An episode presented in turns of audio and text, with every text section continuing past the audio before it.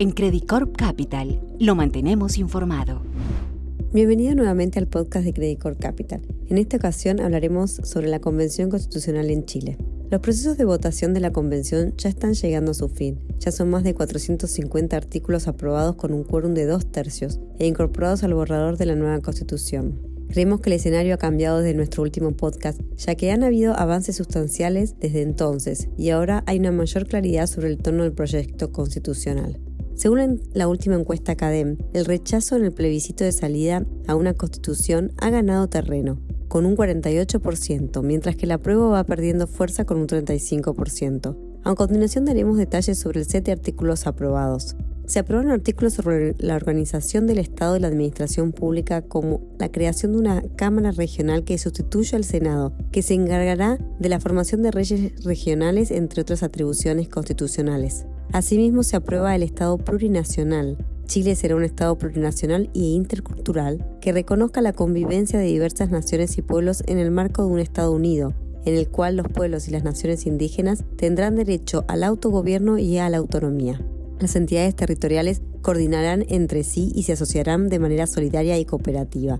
Administrarán sus propios presupuestos y tendrán poderes legislativos, reglamentarios, ejecutivos y de supervisión, incluida la capacidad de modificar tasas y contribuciones. Además, se aprueba el derecho de la naturaleza, el cual considera que la naturaleza tiene derechos y el Estado y la sociedad tienen el deber de protegerlos y respetarlos.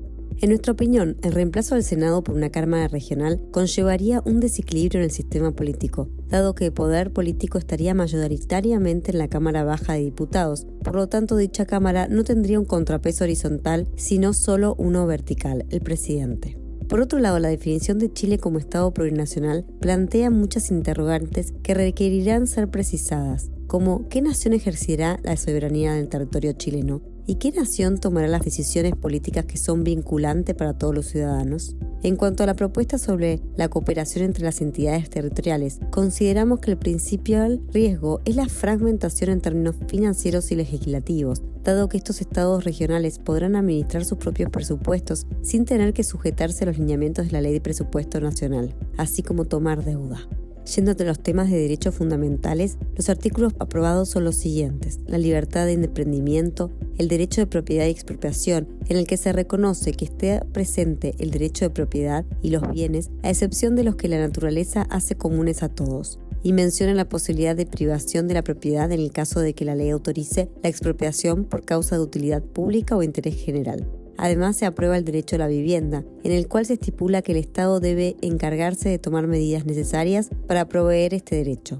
Por otro lado, también se aprobaron artículos que refieren a la seguridad social y a la salud. Aquí se propone el establecimiento de un sistema de seguridad social público y la determinación del carácter universal, público e integrado del Sistema Nacional de Salud, sistema en lo que el Estado tendrá la obligación de definir la política de seguridad social y de proveer las condiciones necesarias para alcanzar el más alto nivel posible de la salud.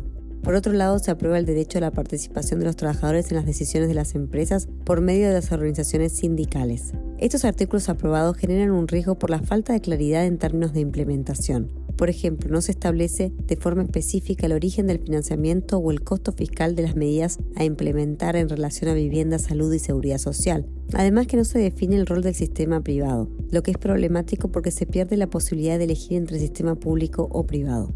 Las propuestas que están en discusión son todavía los siguientes. El Banco Central, entre los artículos aprobados destacamos el artículo 37 que define al banco como una institución autónoma y el primer párrafo del capítulo 42 que indica que la alta dirección del banco estará a cargo de su consejo. Consideramos la aprobación de estos artículos como una noticia positiva. Sin embargo, hay artículos que generaron cierta preocupación y que si bien fueron rechazados, han regresado a la comisión y deben ser votados nuevamente en el Pleno con sus respectivas modificaciones. Dentro de este grupo encontramos el artículo 38, que establece que las decisiones del banco deben considerar la política económica del gobierno. Un párrafo del artículo 42 que indica que el presidente del Consejo del Banco Central durará tres años en el cargo, un párrafo en el artículo 43 que dice que un consejero puede ser removido si ha concurrido con su voto a decisiones que afecten gravemente la consecución del objetivo del banco. En nuestra opinión, estos artículos rechazados amenazan fuertemente con interferir en la independencia y la gobernanza del Banco Central. Un periodo presidencial de tres años parece muy corto y su extensión debiese estar en línea con el ciclo económico monetario y a su vez ser más largo que el mandato presidencial.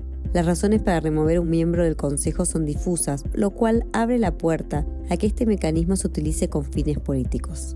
Más importante aún, dado que las medidas del Consejo deben estar en coordinación con los lineamientos de política definidos por el Gobierno, decisiones de política monetaria podrían ser dependientes de la agenda económica y política del Gobierno de turno. Derechos de agua y de minería. En cuanto a los artículos aprobados, destacamos el artículo 21, que dice que el Estado tiene el dominio absoluto, exclusivo, inalienable e imprescriptible de todas las minas y sustancias minerales metálicas, no metálicas y yacimientos de sustancias fósiles e hidrocarburos existentes en el territorio nacional, sin perjuicio de la propiedad de los terrenos que estén situados un artículo que indica que el Estado establecerá una política para la actividad minera y su cadena productiva, y dos artículos sobre el agua, que indican que el Estado debe proteger el agua en todos los estados y garantizar su uso razonable, por lo que las autorizaciones para el uso del agua serán otorgadas por la Agencia Nacional del Agua de acuerdo con la disponibilidad efectiva del agua.